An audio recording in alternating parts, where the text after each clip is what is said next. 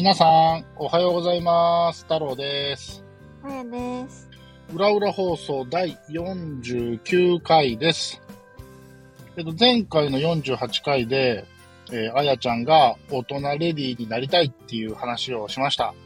うん。で、その中で言葉遣いの話があったので、うん。それに関係して思ったことがあったんで喋ろうと思います。はい何回か前の放送で、なんか太郎箸の持ち方について喋ったじゃないですか。あったね。こういうことを言うのは老害かもしれないみたいな。うん。太郎は老害にはなりたくないんだっていう話をしたんですけど、うん言葉遣いの話しだすと、うん。うん。老害っぽくなっちゃうんですけど、勘弁してください。ほい。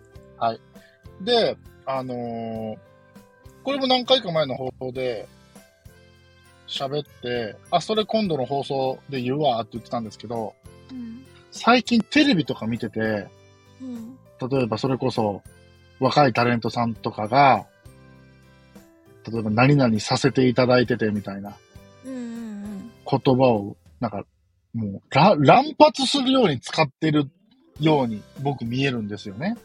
うん。うん。で、この、させていただくっていう言葉をちょっとその若い子たちは使いすぎじゃないのかなって思うんですよ。うん。本当はさせていただくっていう表現が適切じゃないのに、そうなんだ。えさせていただくっていう言葉ってどういうイメージですか？うんと、させていただくは、うん私がやる。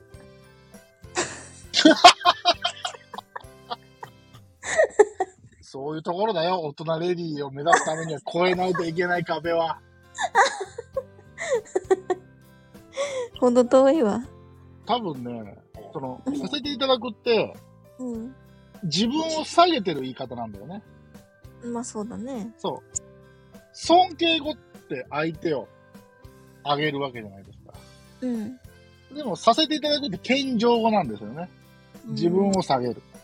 で、結果、相手が目上であるみたいなね。うん。で、えっと、ここ数年、これテレビとかでも、ネットニュースとかでも書かれてるんですけど、うん。今って総理大臣岸田さんじゃないですか。うん。その前が菅さんでしょ？菅さんもさせていただくってめっちゃ使ったのね。あ、そうなんだ。そう。で、ちょうどコロナの時の総理大臣が菅さん、途中から菅さんだったから、うん。で、ワクチンかどうとかいろいろあって、うん。よく菅さんが努力させていただくって。言ってたのね。うん。でも、させていただくっていう言葉は、うん。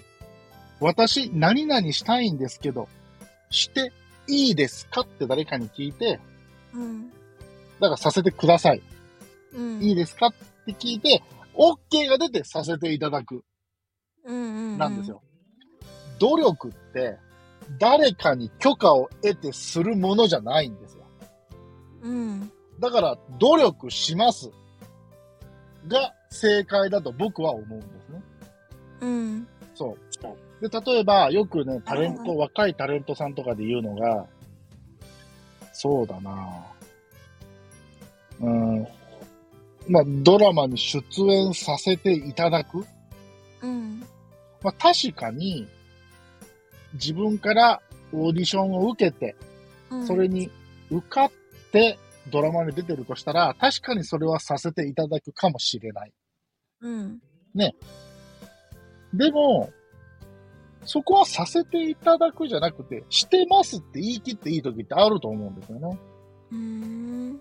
何でもかんでもなんかこう自分を下げとけばいいだろうみたいなうん。言葉の使い方としてね。うん。うん。なんかそういうのがなんか、あのー最近よく見られるなと僕は個人的に感じてて、うん。で、前回その大人レディの言葉遣いの話が出たので、うん。まあそういう言葉遣いも、何でもかんでも敬語使えばいいっていう話じゃなくて、うん。その時と場合に合わせて言葉を選べる人っていうのが、大人レディーであったり、えー、確かに。ジェントルマンだったりするのかなって、前回のあやあやちゃんのお話を聞いて思いましたっていう放送が今回の放送です。むず。むずいよね。で、こんなむずい話をするから老害って言われるんだろうね。おじいちゃん、おばあちゃんはね。うん、まだ40にもなってないからね、僕。もう老害って言われ始めたらもう傷つくなぁだから、今僕が話したことは別に押し付けないからね、誰にも。うん。ただ僕はそう思います。うん。なんです。意見ね。そう、意見。だから主語は私なんです。うん。僕、私。だって、つい最近、田村敦のツイッターで、うん。なんか、いろんな人がいろんな意見って言うじゃないですか。今のご時世 SNS があるから。うん。うん。で、結構、その、人を批判するようなものの言い方をしたときに、うん。その、それ、その意見を主張する人たちが、僕たちとか私たちとかって言い方をするんだけど、うん。自分の意見を言うなら、たちじゃなくて、主語は私って書いてるツイッターを見て、ああ、うんそうだなーって思いました。うん、確かに。それはもうん。自分の意見なんだから、周りを巻き込まずに、僕は私はこう思いますでいいと思うんですよ。う。うんうんうん。そうそういうところを、なんか、良くも悪くも上手に使える人が、お隣ですよ、あやちゃん。勉強になります。私はするとか、そんなこと言ってる場合じゃないっすよ。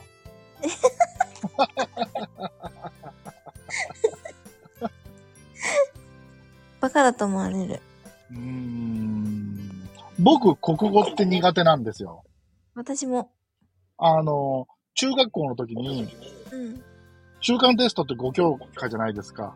うんうん。国数、英、シャーリうん。ー、5教科。だって500点満点でしょ？うん。僕大体450点ぐらいだったんですよ、いつも。え、すごいね。とか440点とかそれぐらいね。うん。で、国語以外って大体90点台なんですよ。えー、優秀。でも国語だけ70点とか普通じゃん。60点台とか。国語だけ本当にうんこだったんですよ。そう。でも、一応、エッチなチャット放送聞いてる人とかうん。は、すごい聞きやすいと言ってくれるんですね。聞きやすいことと国語上手下手っていうのはまた別の話だと思うんですけど、うん。でも僕、自分がこうやってラジオで喋ってる自分の言葉遣いとかうん。のを聞いてて、じゃあ自分の言葉遣いっていうのがどこで培われたんだろうって思った時に、うん。僕はね、漫画とアニメだと自分では思ってるんですよ。えー、そうなんだ。僕はね。へえ。まあ、と、まあテレビ。うん。テレビもどっちかっていうと、そういう、ちょっと大人が見るような難しいテレビへえ。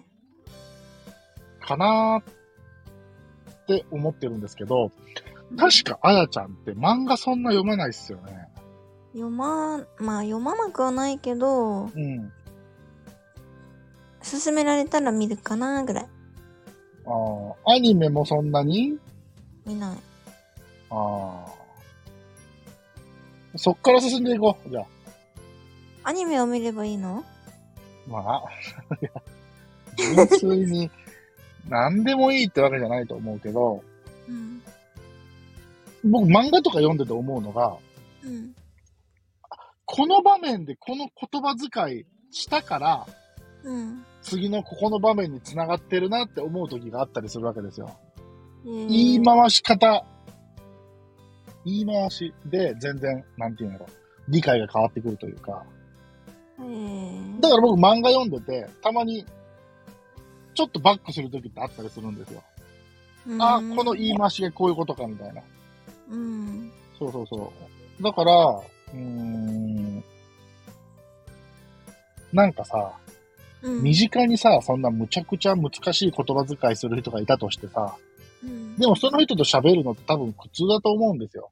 うん。だったら、まあそういう、とりあえず漫画とかアニメとか、まあこう、一方的に情報を得やすいところから始めて、まあそういう自分とは違った言葉の言い回しに触れていくっていうのは、うん。うん。まあ一つありなのかなと思いますけどね。え、ドラマとかはどうなんですか？普通のド。ラマ、映画まあ、見るっちゃ見る。あでもあ、見るっちゃ見るか。でも YouTube とかの方が多い？YouTube がダントツだね。YouTube でも、でも勉強できやんことはないと思うんやけどな。まっていうの、は、まあ、うちの娘も今小学校低学年で、うん。YouTube ってさ、うん喋り言葉を文字起こしするじゃん？うんうんだから、あ、その漢字読めるんや、みたいな。うん。うん。そういうシチュエーションってすごいあって、娘の友達とかでもそういうことがあるらしいんですよ、やっぱり。うーん。うんうんうんうん。だから、ただどうしても、なんて言うんやろ。YouTube って、良くも悪くも、出演してる人の人間性に引っ張られるじゃないですか。うんうん YouTube やってる人がバカとは僕言いませんけど、うん。ちょっとフランク度が高いじゃないですか、やっぱり。そうだね。うん、フランク度が高いから、そういう意味では、そのフランクレベルをもうちょっとこう、レベル上げしようと思うと、うん。漫画、ちょい難しめのアニメ、映画、ニュース、報道。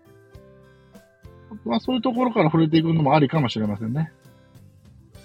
ニュースなんかねまあニュースは別にヒゲとは思わへんけど、まあでも一番触れやすいところから漫画なんかアニメなんかうんうん。ありのような気がしますね。そうだね。はい。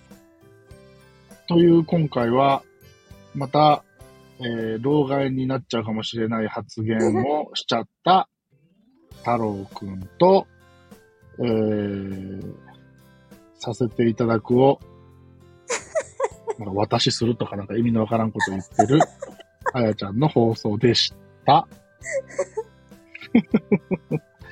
えー、